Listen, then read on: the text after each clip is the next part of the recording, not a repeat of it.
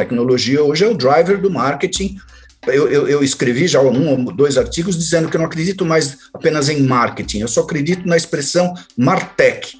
Eu acho que essa é uma expressão, ela virou uma expressão única, porque não existe mais marketing sem tecnologia. Nenhum, nada, nada do que se faça em marketing hoje pode se dar o luxo de não ter um layer de tecnologia qualquer que seja. Oi, eu sou Davi Cury e esse é o Biz The New Way, o podcast da Bipool. Aqui a gente discute o futuro do mercado de comunicação. E nesse mercado, poucas pessoas são mais equipadas do que o nosso convidado de hoje. Nesse episódio, Beto Sirotsky e eu temos a honra de conversar com o Pir Marcondes. Jornalista, marqueteiro, consultor e escritor, o PIR observa, escreve e atua no mercado de comunicação há cerca de 40 anos. Eu até poderia trazer aqui uma mini biografia dele para enriquecer essa introdução, mas acho que não faria jus à carreira dele. Então, por que você não vai lá, pega seu café e volta ligeiro para ouvir do próprio Pir um pouco da carreira dele e muito das ideias que ele tem para compartilhar? Bora lá? Pir, obrigado pela sua participação. Animados aqui com esse último episódio do Business New de 2021, fechando com chave de ouro então. Cara, para abrir nosso papo aqui, a gente queria que você se apresentasse. Então, boas-vindas, obviamente. Queria que você se apresentasse, desse um alô para os nossos espectadores. Claro, bom, a todos aqui que nos ouvem, é um prazer imenso estar aqui com, com, com você, Davi e Beto. Prazer imenso de colaborar, de poder trocar ideias aqui com no, no podcast de vocês e com a Bipool, que eu admiro demais. É, admiro demais a empresa, admiro demais os empreendedores. Então, de verdade, é um prazer trocar ideias com vocês. Muito resumidamente, a minha jornada é longa. Eu tenho 63 anos de idade e comecei a escrever. Eu comecei como jornalista. Eu tinha 16 para 17 anos, é, não tinha nem entrado na faculdade, já comecei a publicar artigos em alguns veículos de comunicação. Um dos primeiros foi publicado na revista Isto É, é, bastante tempo atrás e virou até capa da revista e eu não tinha nem, nem formação de jornalista, estava entrando na brincadeira. Então, tinha ali alguma vocação natural minha né, para o jornalismo, então cursei jornalismo, durante muitos anos é, trabalhei em empresas de comunicação e publishing, é, e Grupo Abril, como colaborador, é, acabei de dizer a Isto É, o Grupo Estado de São Paulo e alguns outros, né? Aí depois eu fui para o Meio Mensagem, já ainda jovem, eu tive no Meio Mensagem, no Grupo Meio Mensagem, é, alguns anos, né? Entrei e saí do grupo alguns, em, em, em vários momentos da minha carreira, é, mas comecei lá e, e, e, aí fui, fui caminhando, depois migrei para virar é, sócio de agência de propaganda, fui sócio da Grotera e Companhia, uma agência que já não existe, nos anos 80, fui diretor de criação é, da agência, fui 10 anos sócio da operação, então conheço razoavelmente bem uma operação, apesar de fazer muito tempo, mas conheço a operação de uma agência de propaganda por dentro por ter sido sócio, né? Depois voltei para o grupo Meia Mensagem, saí de novo do grupo Meia Mensagem para ir dessa vez para ser country manager de um portal de internet que também não existe mais, chamado Star Media, que estava para fazer a IPO na época, isso já estou falando ali perto dos anos 2000. Fiquei lá dois anos, foi um aprendizado muito grande de estar numa operação de internet naquele early stage do desenvolvimento da internet no mundo, né? E com uma empresa já com operação em bolsa, então para mim profissionalmente foi muito forte, assim, me marcou para o resto da vida, e depois de lá para cá, nunca mais eu deixei de estar tá ligado no mundo da tecnologia, do digital, do marketing digital, da comunicação digital, da inovação, tudo isso me move é, bastante e, e é onde eu navego ao longo dos últimos anos. Vou dar um salto aqui para não entrar muito nos detalhes, mas de alguns anos para cá, eu montei uma operação de, de venture capital, é uma empresa, uma holding company chamada Macuco Tech Ventures, ela faz investimentos em startups bem early stage, bem no início da jornada, né?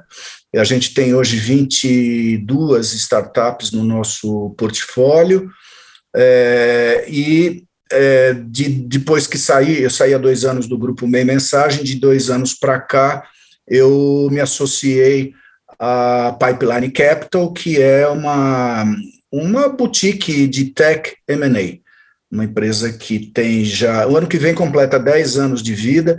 Eu acompanhei muito de perto a jornada dessa empresa, porque ela é, foi fundada pelo Alonso Rachevski, que é um, um grande amigo e parceiro de jornada, a gente se conhece há 20 anos, mas eu, come, eu vi a Pipeline Capital ser fundada, ajudei em alguns negócios, é, mais no bastidor dos negócios da Pipeline Capital, fazendo matchmaking entre empresas que queriam se vender e outras que queriam comprar, porque eu conheço bem o ecossistema, né, desse mundo de comunicação e marketing, e, mas aí oficialmente eu estou com eles, a, com a Pipeline Capital há dois anos.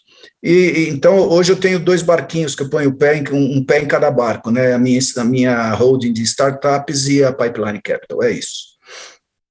Super legal, Piro. Pô, como o Davi falou, é, é uma honra tê-lo conosco no Business New Way, fechando com, com chave de ouro. É, comentou rapidamente da tua, tua história, tua trajetória.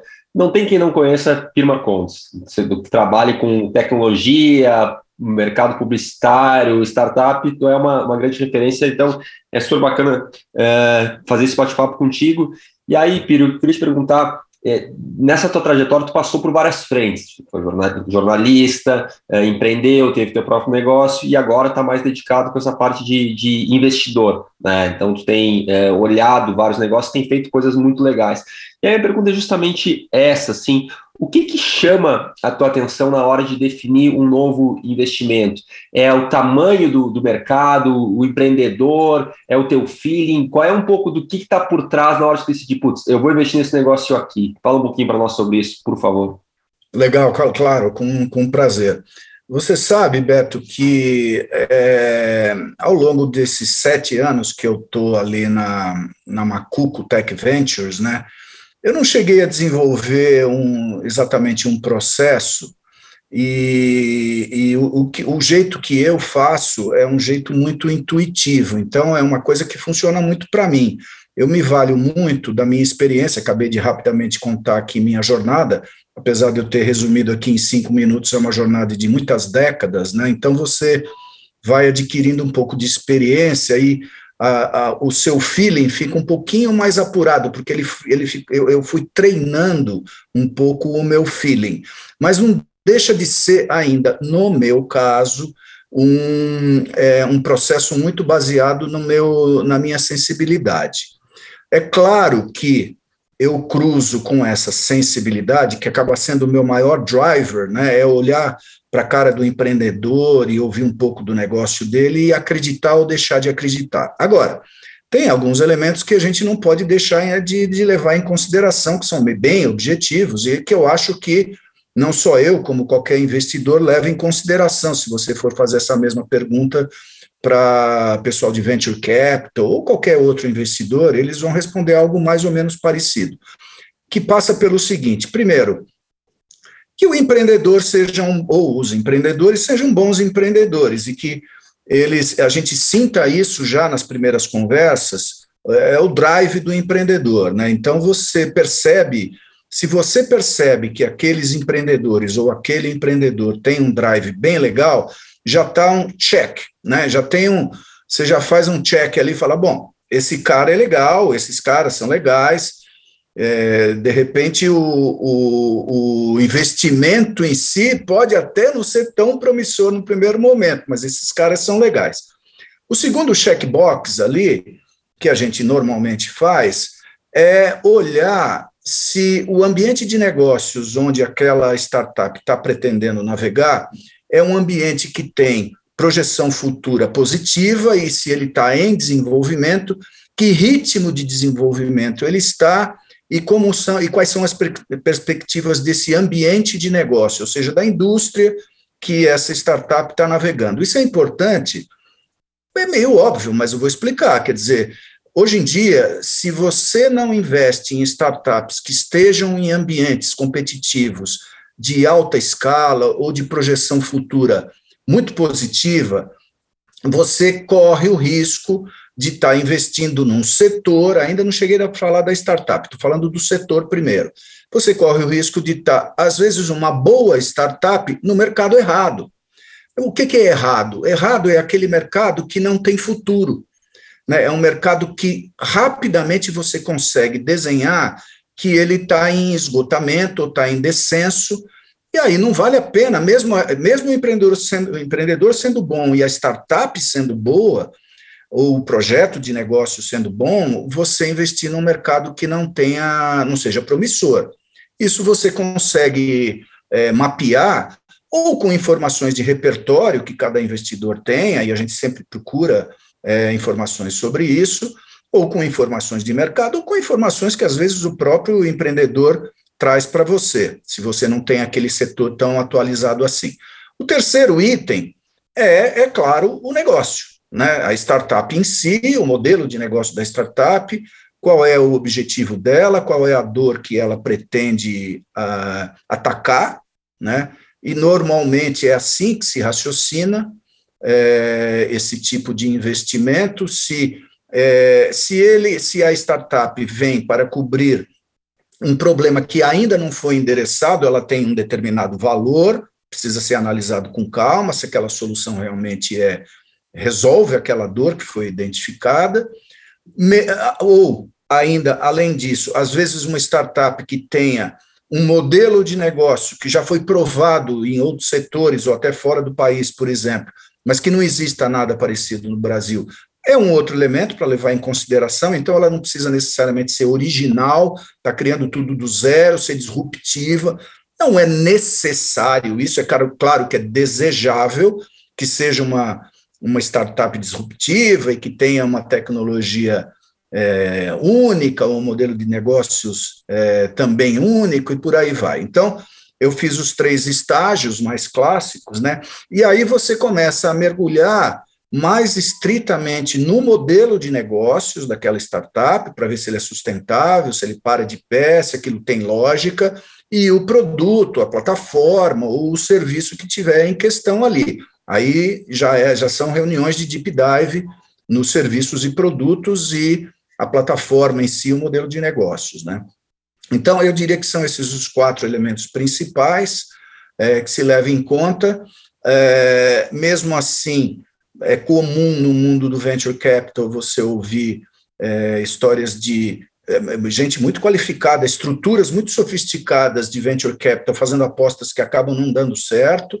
A taxa de mortalidade de startups é muito alta e a taxa de, a taxa de erro de investimentos é, é de 30%, 40%, dependendo do fundo, até 50%, que as pessoas acabam não acertando, mesmo se cercando de todos os o, as, as pretensas seguranças, né? Isso ocorre porque o mercado é muito dinâmico, nem sempre nós temos as verdades todas na mão, a gente conhece, mesmo cruzando essas variáveis todas, você, de verdade, o mundo lá fora, a verdade do mercado é muito é, cruel, num certo sentido, porque ele é muito duro, não adianta você achar, tem que ser, só tem essa possibilidade, tem que ser de fato uma empresa que é, tenha uma solução única de mercado e que vá ter sucesso no futuro.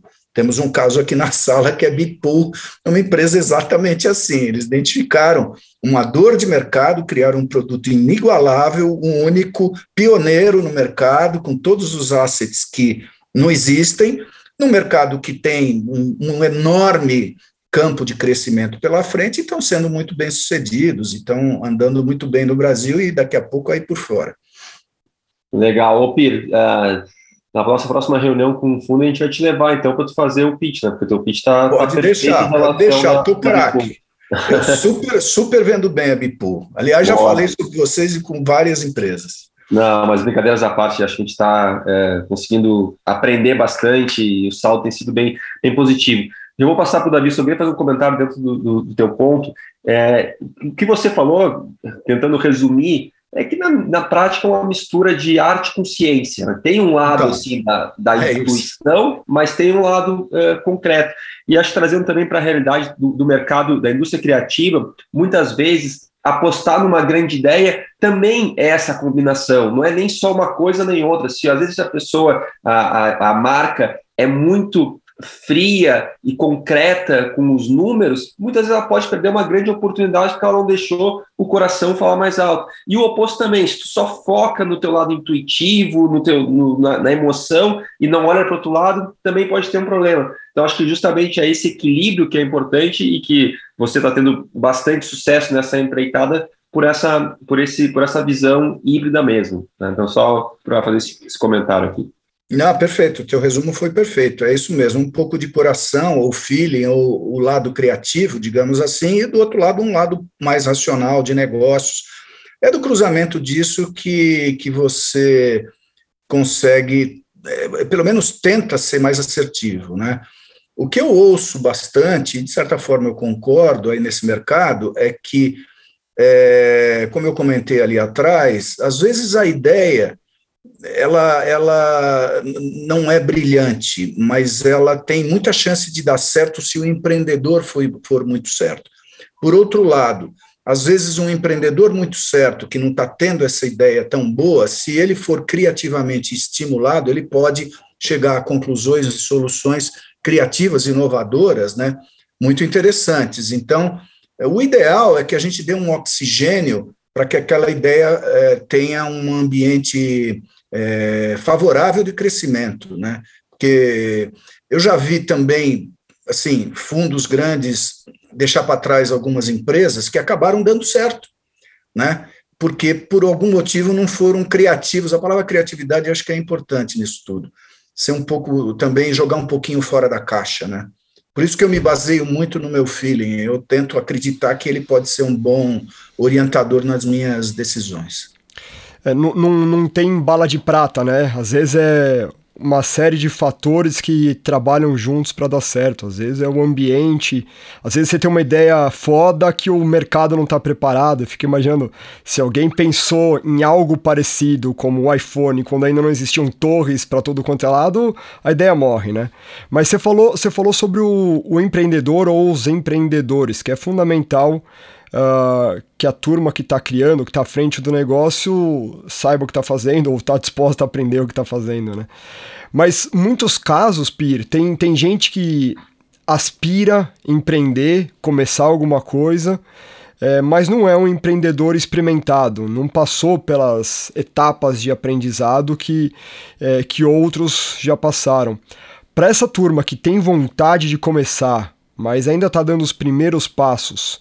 Quais são as dicas que você daria para esses aspirantes a empreendedores? Ah, tem algumas, né, Davi? É, vou, vou, fazer uma diferenciação aí que não, não é bem um modelo, um formato que seja assim único, né? Uma, uma matriz que não mude, porque a vida é muito rica, as pessoas são muito ricas do ponto de vista de é, capacidade humana de se superarem e adquirirem conhecimento, mas tem, eu convivo com empreendedores há muitos anos, né? Perdi a conta de quantas startups e com quantos empreendedores eu já conversei.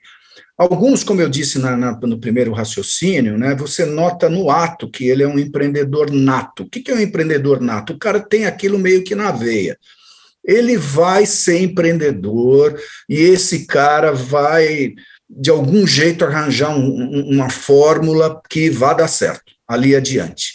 Né? Então, não são muitos, não é a maioria, mas você encontra pessoas assim, e que você aí não tem dúvida. Aí, esse cara, com esse perfil, essa pessoa com esse perfil, ele é, ou ela, eles vão achar o jeito de se treinarem, encontrarem as soluções, porque, como eu disse, parece que, que eles vieram com o chip certo, na hora certa, e vão acelerar. Esse é um tipo de, de empreendedor. O outro tipo, que eu diria que é a maioria, é talvez aquele que de fato tenha muita vontade, e ter a vontade é fundamental, porque senão você vai quebrar a cara, se você, você quer só imaginar que você vai ganhar dinheiro fácil rápido só porque teve uma boa ideia, isso é uma ingenuidade enorme, gigantesca, porque o caminho, a jornada de uma startup é uma subida de ladeira bem íngreme, né? Então você precisa ter muita determinação, resiliência, vontade de ser empreendedor. Agora, há de fato alguns que não estão ali tão prontos, né? E para isso existem inúmeros, mas inúmeros cursos, é, plataformas online de treinamento, você tem associações como a B Startup, por exemplo, que é uma associação que é, tem cursos de voltado para empreendedores, você tem o Startse, que é uma, é uma plataforma hoje de treinamento e capacitação de empreendedores e de investidores também, no caso deles. Se você procurar, você tem tanto plataformas online, digitais, no Brasil e fora do Brasil, que te dão cursos e te dão dicas. Ler livros é fundamental. Perdi também a conta de quantos livros que eu li sobre empreendedorismo, sobre startups, sobre investimentos, né? Então, a cultura de, de startupeiro ou a cultura de empreendedor, ela está à nossa mão, está à nossa disposição. É só a gente, como eu disse, ter vontade de ir atrás. Depois que você consegue algum investimento, aí você pode contar, eh, dependendo de quem investiu, né, é, você pode contar com a experiência daquele que investiu em você, ou que está junto de você como mentor, que é uma coisa que eu, por exemplo, faço. Então, você conta com a experiência de terceiros que vão cobrir os seus gaps de desconhecimento e que vão te ajudando na tua jornada, né? Dificilmente você encontra empreendedores prontos, 100% prontos. Mesmo aqueles que eu comentei, que são prontos do ponto de vista de DNA, né, de drive inicial, de parece de nascença, assim, mesmo esses caras, eles precisam aprender uma série de, de disciplinas, é, skills, né, adquirir alguns, é, alguns conhecimentos que eles não têm, né, ninguém, ninguém já, já nasce pronto para ser empreendedor 100%, né, então, de novo, para isso você tem iniciativas como a Endeavor, por exemplo, que pegam empreendedores e treinam esses empreendedores, tem inúmeras por aí. Então, acho que a dica é essa. A, a dica maior, talvez seja anterior a tudo isso, é assim: foque nesse seu empreendimento, não torne ele algo part-time, né? Ah, eu tenho um emprego e também faço a minha startup. A chance de dar certo é bem menor. É, é, mas, assim, exageradamente menor do que quem está focado direto e 100% na startup. Se você, se algum empreendedor, e eu já tive casos em que eu participei de startups que tinham até uma boa ideia, um bom projeto, um bom mercado, mas os empreendedores estavam comprometidos profissionalmente com outras iniciativas. E aí não dá. Ela demora para pegar tração, todas as decisões são quase divididas por dois no tempo, né? Porque você está dividindo o seu tempo com outra iniciativa, a chance de dar certo é muito menor. Né? Ou a chance de dar errado é muito maior. Então, é, essa é uma dica que eu daria. A partir daí, se você tiver um mínimo de interesse de ir atrás, você consegue adquirir conhecimentos no mundo afora, aí, como eu comentei. Ô, Pir, super legal. Deixa eu fazer uma, uma pergunta, assim, falando sobre uh, empreender. Na hora de montar um, um, negócio próprio, entra a discussão quem vai ser o nosso sócio, né? quem que a gente quer que esteja ao, ao nosso lado. Tem alguma dica em relação a isso? Tu acha que tem gente que defende assim que é melhor você se tornar amigo do teu sócio do que ser sócio do teu amigo? Né? é verdade, às vezes como, sim. Pois é, você concorda com essa afirmação? Não Concordo. concorda? O que, o que é o ponto central na hora? Você que já é, teve seu negócio, está empreendendo, está olhando gente empreender, então fala um pouquinho sobre isso. Claro, então vamos lá. Eu, eu acho, na verdade, eu acho que tem, tem exemplos dos dois lados, né? Tanto é, amigos que viram sócios, você é um exemplo disso. Você, você é sócio de um grande amigo seu e vocês se dão super bem. Né? Mas existe eu, eu, o, que eu, o que eu acho assim, se eu pudesse apostar mais, é, ser amigo de é, no ambiente de family and friends, né, assim, de família e tudo, é algo que tem que ter muito cuidado, né? Muito carinho, muito cuidado, porque por todos os motivos óbvios, você está se relacionando ou com alguém da sua família ou com alguém que é grande amigo seu e você está falando de negócios. Os negócios são duros. De repente vocês não concordam, e isso acontece diariamente. Né?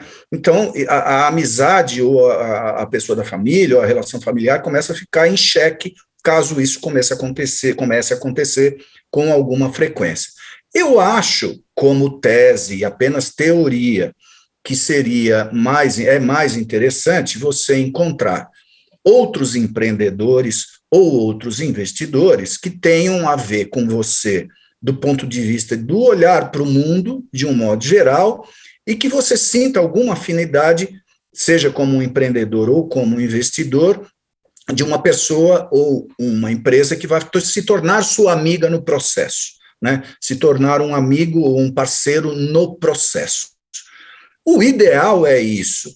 E, e, e é, é, é, é, digamos, mandatório que tenha algum vínculo de amizade? Não é, né? Porque há fundos de investimento que investem simplesmente dinheiro naquela startup e tem com aquela, aquele empreendedor ou aquela startup uma relação algo distante. De vez em quando faz um catch-up para ver os números, ver como é que andam as coisas, ajudar um pouquinho aqui e ali, mas há um distanciamento, não há nenhuma amizade ali fluindo, né? Há um negócio. Mas, de repente, aquele fundo é super importante para a sua empresa e não tem porquê. Se, se há uma identidade mínima de tese, de, de, de, do tipo de investimento que aquele investidor quer fazer com o teu objetivo de negócio, se há essa identidade ou proximidade de negócio, não é necessário que você vire amigo do seu investidor, né? É claro que se você vira brother do teu investidor ao longo do processo e, e o processo tem essa, digamos, isenção do negócio, ele está isento, o negócio está lá preservado como algo que ambos querem que caminhe para o lado certo, e para o mesmo lado, né, de preferência, então eu não acho a amizade tão é, relevante assim, né?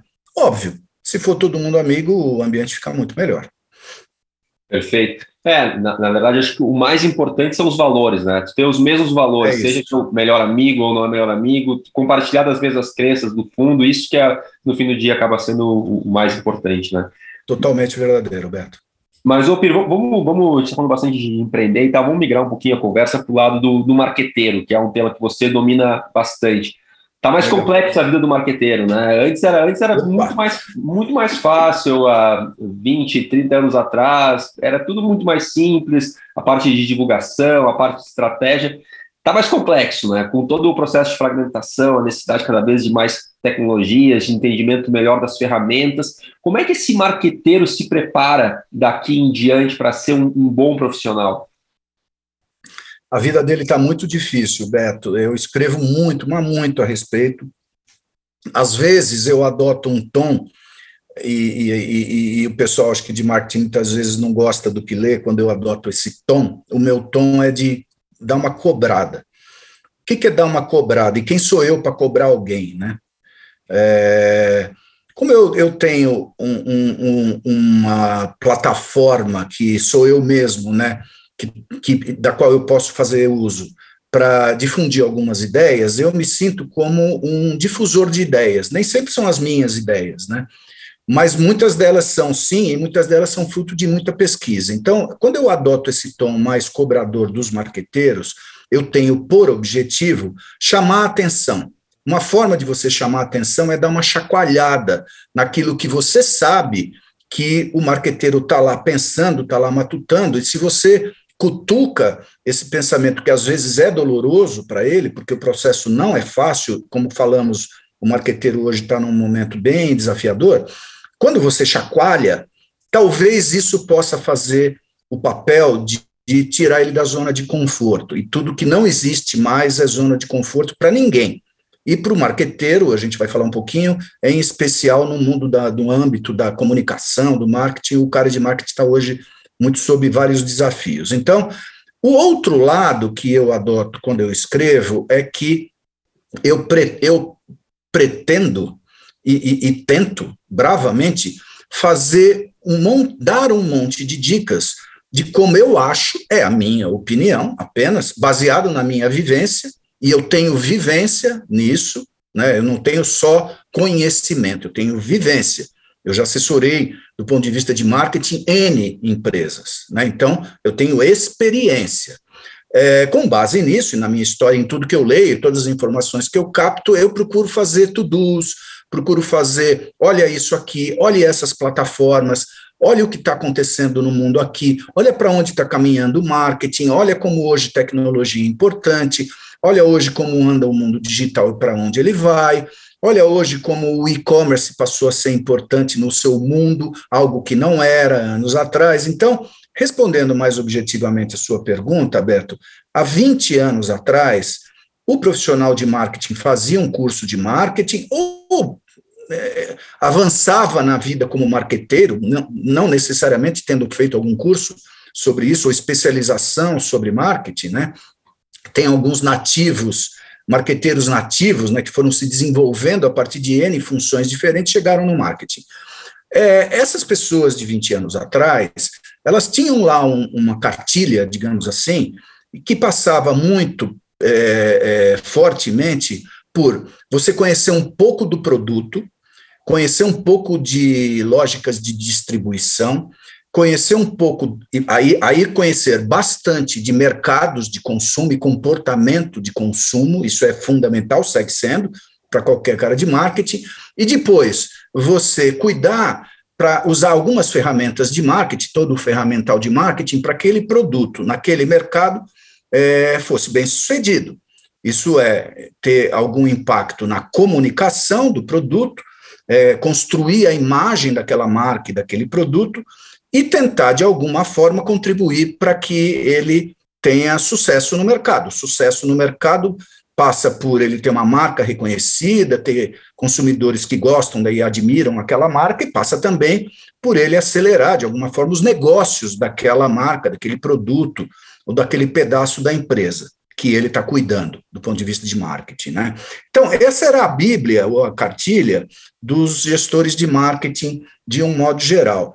Não havia, como há hoje, e essa é uma das dores e desafios do cara de marketing, o, o, hoje em dia, o cara de marketing ele tem que estar tá muito comprometido com o bottom line, com os resultados, com a conversão de vendas, com os resultados muito tangíveis e muito palpáveis. E ele tem que entregar métricas de resultado para o seu pro, pro board da empresa ou para o CEO da empresa, porque se ele não entregar, a, a posição dele começa a ficar em xeque. Então, esse cara, o que, que ele precisa fazer, Beto? Ele, é, ele precisa, como eu disse ali atrás, no caso do empreendedor, ele precisa se informar demais. Primeiro, ele precisa ter consciência de que esse é um novo mundo e de que isso não vai mudar. Aliás, só vai piorar. Há empresas que extinguiram com a posição do CMO, né, o cara de marketing. Por quê? Porque viram que talvez outro pudesse assumir as funções. Isso é muito ruim para a profissão do marqueteiro, né? E ainda bem que não são todas as empresas, nem eu diria que isso é uma tendência, mas já houve casos de empresas grandes que tomaram essa decisão.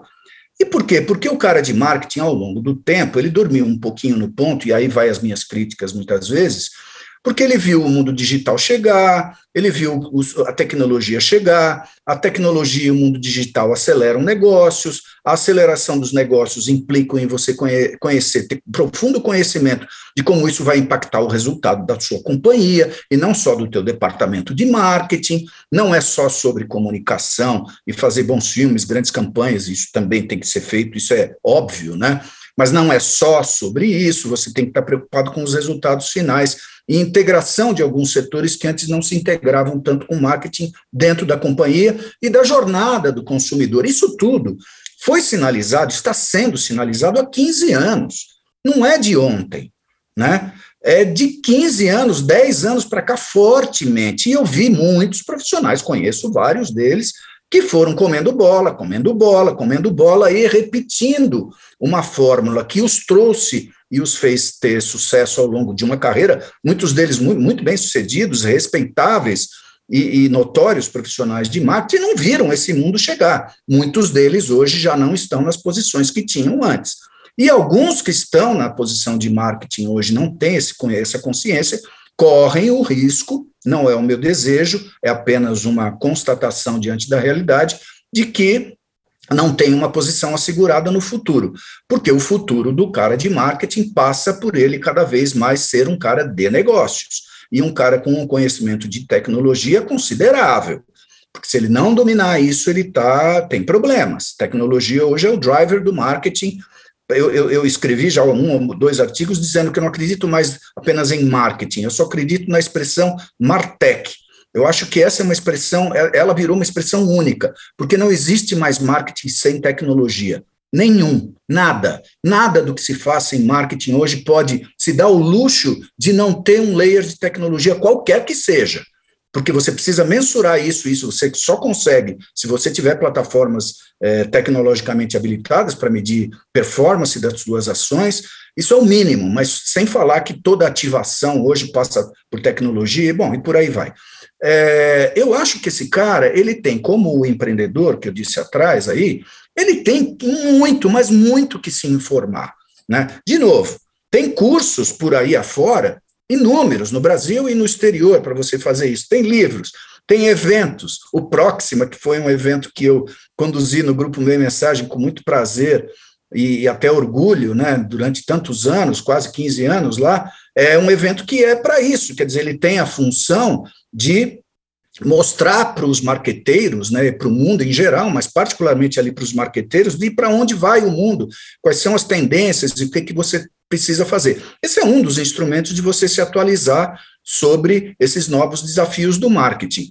Agora, vejam, eu assino, é, perdi a conta, acho, que umas 70, 80, se bobear mais, publicações, né, newsletters, sobretudo do ambiente dos negócios de M&A, que é onde eu estou navegando agora, e, e, dos negócios de marketing faz décadas.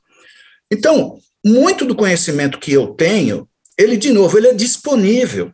Basta você querer ter esse conhecimento e se aprimorar nisso, né? É, então, está tá disponível de um modo geral. O outro jeito de você se atualizar e não comer bola, não deixar a história te atropelar, é você é, trazer para perto pessoas que tenham conhecimento que você é, humildemente admita que não tem. Não tem nenhum problema você não saber tudo. Aliás, ninguém sabe tudo, né? Nem no marketing, nem em lugar nenhum.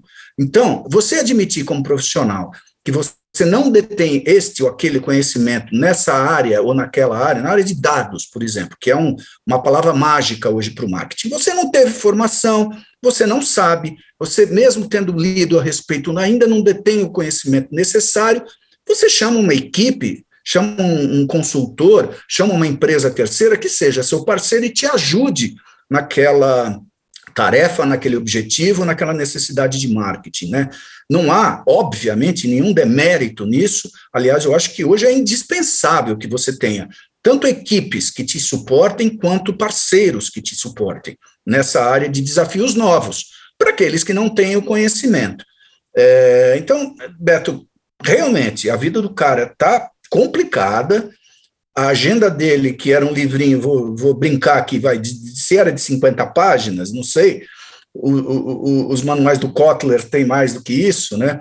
Mas digamos que se fosse 50 páginas, ele tem que decorar hoje uma de 150 páginas. É, é desse tamanho a diferença das coisas hoje, né?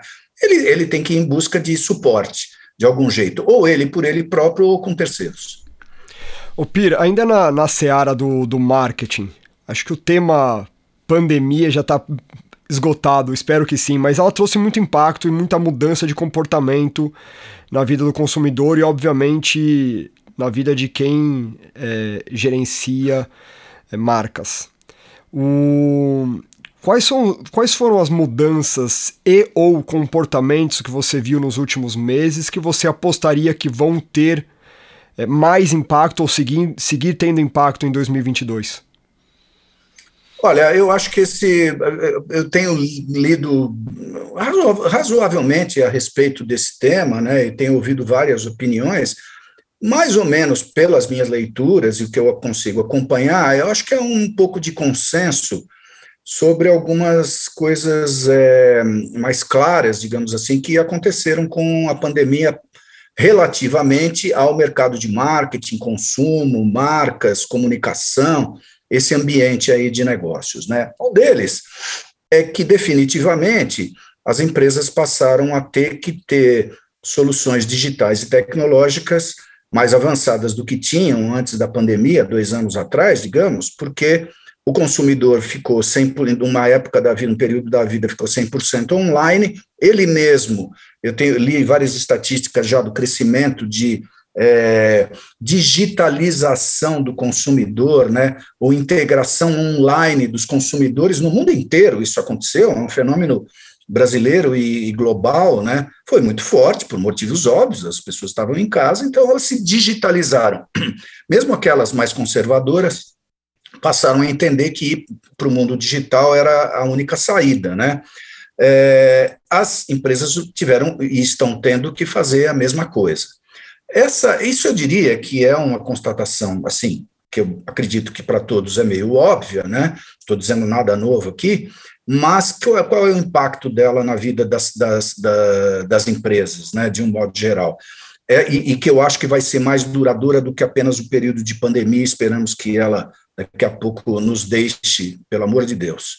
É, o, essas empresas, de um modo geral, as empresas, de um modo geral, vão ter que entender que definitivamente a, a digitalização do consumo é uma tendência inequívoca, irreversível, e que ela só vai crescer.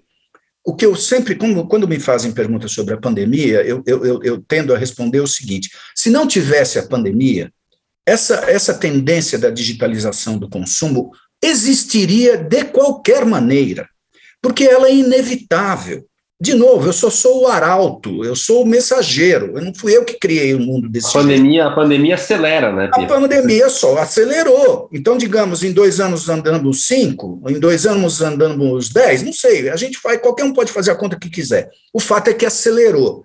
Agora, o, talvez o mais importante é que isso já era uma tendência. Né? Então, o, o, o, as empresas agora, acho que caiu um paralelepípedo na cabeça de algumas delas, que eram mais conservadoras, né, que tiveram que caminhar para a sua transformação digital de uma forma mais acelerada do que vinha. Tinha um monte de plano de digitalização, ou tecnologização, ou de avanço de inovação na gaveta, porque o perfil das empresas, em geral, é conservador. As empresas não são naturalmente iconoclastas, né? aquelas que né? Só algumas poucas que a gente conhece, algumas emblemáticas, né, grandes aí que lideram essa coisa da inovação. Ou algumas pequenas startups, as startups de modo geral são muito inovadoras, né? Mas as empresa, empresas clássicas, elas são lentas, conservadoras, é, têm dificuldade de adotar o novo e estavam jogando esse jogo porque estava confortável, estava indo, o mundo estava indo, elas estavam ganhando dinheiro, estavam dando lucro, estava tudo ok.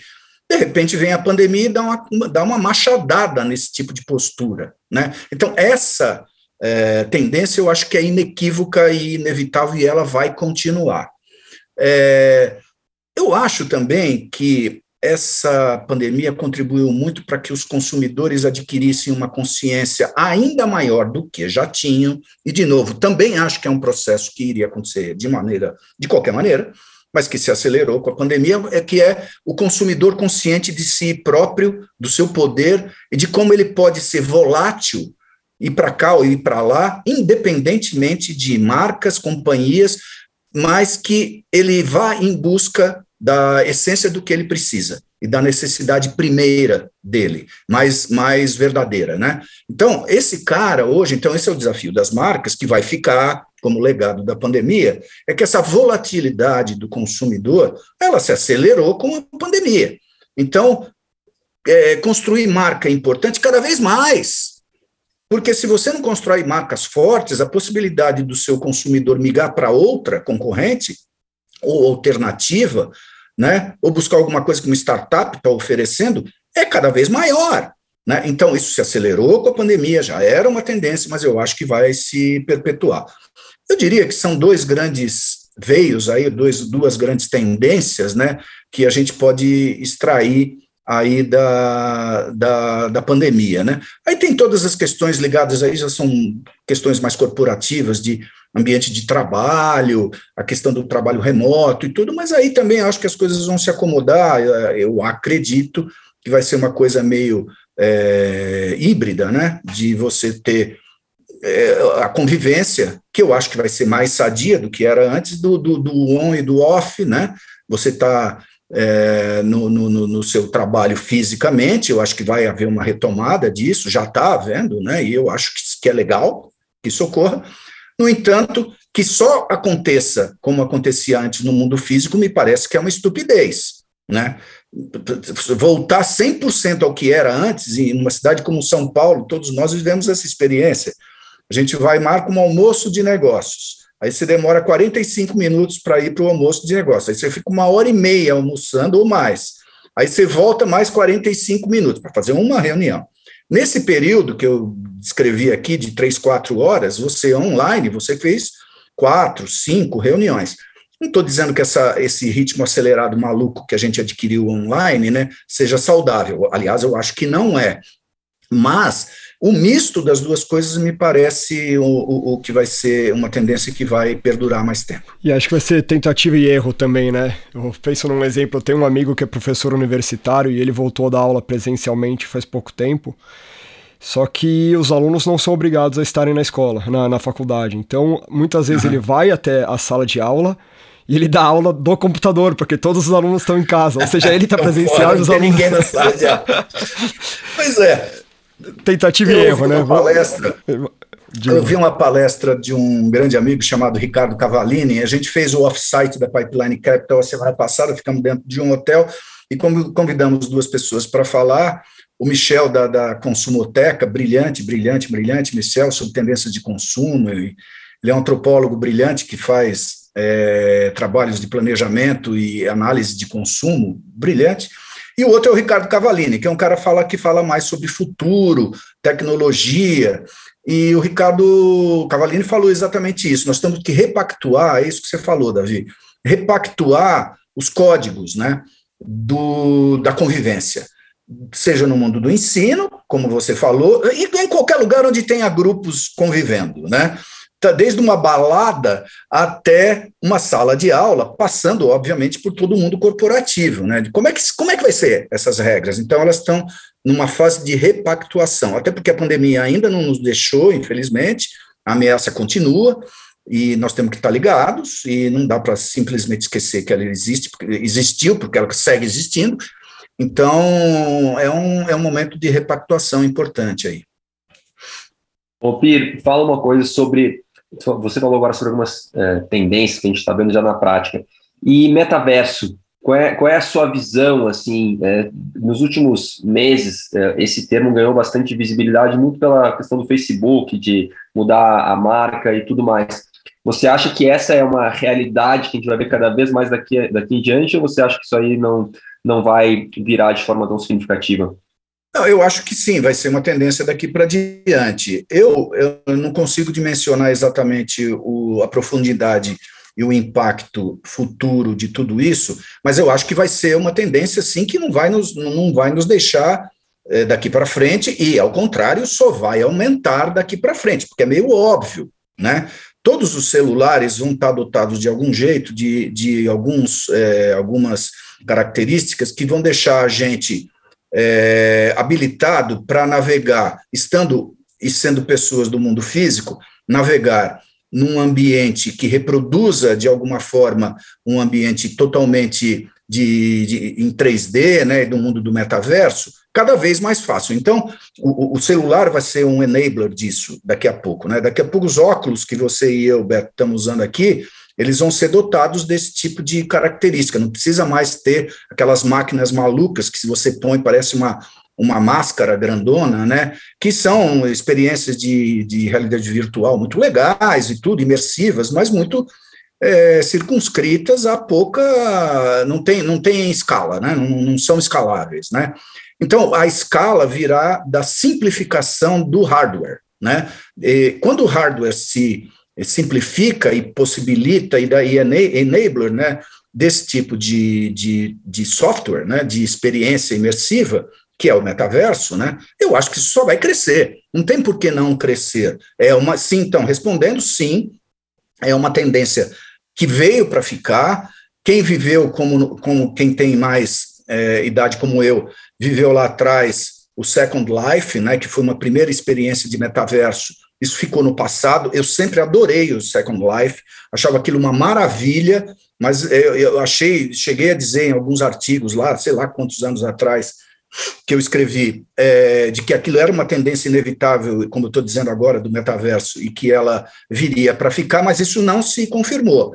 Ela foi diminuindo, diminuindo, diminuindo, depois passou a ser alvo de chacota, assim, todo mundo tirava sarro do, meta, do metaverso que era o Second Life, né? E, e de fato, de, do ponto de vista de negócios, aquela toda aquela plataforma, aquelas empresas envolvidas ali não deram certo. O que não quer dizer, e muitas vezes as pessoas caem nessa armadilha, de por que um determinado negócio não deu certo, é, que ele vai dar errado enquanto tendência tecnológica. Isso não é verdadeiro. Eu vou lembrar aqui, estava conversando também aqui no offsite sobre esse assunto, que quando houve o estouro da bolha lá nos anos 2000, e que eu estava lá na Star Media, contei aqui agora para vocês, eu me lembro que 99 das pessoas que eu conhecia diziam assim: esse negócio de internet não vai dar certo, gente. Olha aí, quebrou tudo. As .com quebraram todas. Esse treco não vai dar certo. Esse negócio de internet, esse negócio de internet não vai dar certo, não. Gente, Juro por Deus que nos anos 2000, 2001, eu ouvi a maior parte das pessoas que eu conhecia, particularmente neste nosso mercado, nessa nossa indústria aqui de comunicação e marketing, dizendo essa asneira. É uma puta de uma asneira, isso daí. E era já uma asneira naquela época. Tanto que eu, na época, escrevia para o jornal Valor Econômico, tinha uma coluna de 30 em 30 dias lá, eu só batia nessa tecla para dizer, pelo amor de Deus, isso é uma tecnologia que veio para transformar a humanidade para o resto da vida. Vocês não estão percebendo? Não é porque meia dúzia, ou 10, ou 100, ou 200 empresas.com quebraram que a tecnologia não vai é, florescer. Não preciso dizer que acho que eu estava certo, né? É, a mesma coisa com o metaverso. Eu acho que há agora uma, uma retomada do metaverso lá, do Second Life. Ele vai crescer, ele está passando por um momento de boom, né? Eu acho que esse momento de boom vai diminuir, né? Então esse fascínio todo, todas as pessoas ou empresas ou plataformas ou quem desenvolve tecnologia está muito enfronhado nisso e eu acho que tem que ir mesmo, acelerar, ver aonde vai dar. Aí tem um momento que aí sim o mundo dos negócios parametra. Ok, tem um, um pedaço que é exagero, e tem um pedaço que é negócio de verdade. O pedaço que é negócio de verdade vai ser menor em volume ou, ou, ou em ênfase ou em interesse das pessoas do que está sendo agora, porque realmente virou uma moda, digamos assim, e vai dar uma caída. Então é uma, é uma curva, né? É, é e que vai entrar numa descendente em alguns anos, em dois anos. Eu acho que nos próximos dois anos, até porque o Facebook, que é um player mega importante, e ele adotou o Meta como nome da empresa e como é, ambiente de futuro, o, o Zuckerberg já vinha falando sobre metaverso, não é de hoje, ele já vinha falando sobre é, experiências imersivas há alguns anos, ele veio dando sinal sobre isso, só que agora ele tomou uma atitude radical. Como esse é um player que determina muita coisa do futuro das empresas, do futuro das pessoas, das sociedades e etc., eu acho que até por conta disso, essa tendência vai se constituir em algo que vai virar um pilar. Um pilar. Não é o pilar, é um pilar. Né? Então, esse pilar, eu acho que sim, ele vai, vai permanecer. Talvez não com essa moda toda de hoje, mas como um dos pilares de negócio. Para as marcas, isso é maravilhoso. Né? É maravilhoso você construir universos imersivos que você, com um celular, pode ter acesso e, e transformar o mundo on em, em off e off em on e as coisas se interagirem cada vez mais, se interligarem né, cada vez mais. Vá, o, o Pir, você, você foi, foi discreto no, no, início da sua apresentação aí, mas eu queria fazer um jabazinho aqui em seu nome, cara. Para quem não conhece o Innovation Insider, por favor, né? innovationinsider.com.br tem muita tem muito texto interessante, tem muita ideia que você traz lá que eu particularmente gostaria de fazer uma porrada de perguntas a respeito, é, mas para os nossos ouvintes fica a dica aqui, tá? É uma leitura acho que fundamental para quem é dessa área de comunicação, tecnologia. Mas Obrigado, com... Davi, pelo, pelo, pelo jabá aí, mas é, a gente faz com muito carinho mesmo, e, e, ele não é muito grande, é um blogão, digamos assim, e, mas ali tem um pouco de tudo que a gente está discutindo é. aqui, está lá, né? Tem é. algum, tá, tá, tá, de alguma forma está tratado lá. Não, obrigado você pelo material que você compartilha aí com quem quiser entrar lá. Cara, é, respeitando um pouco aqui do, do, do, seu tempo, eu queria já encaminhar para nossa para nossa última pergunta. E, claro. e, a última pergunta que a gente sempre faz para os nossos convidados, ela é muito conceitual, tá, Pina? Então é, ela é muito interpretativa. O nome do nosso podcast é Biz Way, porque a gente tem toda um, uma ideia do que, que, do que, que é o B, o que, que é o A no mercado de comunicação, mas expandindo para a sua própria visão e colocando o seu próprio prisma do que, que é o B e o que, que, é o, que, que é o A. Você diria que o B é o novo A? Eu diria que o B é o novo A. Eu acho que sim, o Davi, porque os, os negócios, de um modo geral, eles vão cada vez mais alavancar a vida das pessoas, né? É, de uma certa forma, a gente poderia dizer, olhando retrospectivamente para as sociedades, que as empresas, os negócios e os business, anyway, eles foram crescendo ao longo do, das décadas, né, e ganhando relevância na vida das pessoas. Antes não havia marcas, né? Houve um tempo em que havia fabricantes, indústrias, em que o comércio tinha um outro, uma outra pujança, já era importante, mas não era como é hoje. Tudo isso foi se desenvolvendo absurdamente, a gente sabe onde chegou. O que aconteceu é que o mundo dos negócios ele se tornou cada vez mais influenciador da vida das pessoas. Tem gente que não gosta disso, tem gente que é contra isso, tem gente que faz movimentos contra isso, e eu entendo tudo isso. Né? Talvez tenha sido um exagero, pode ser, né?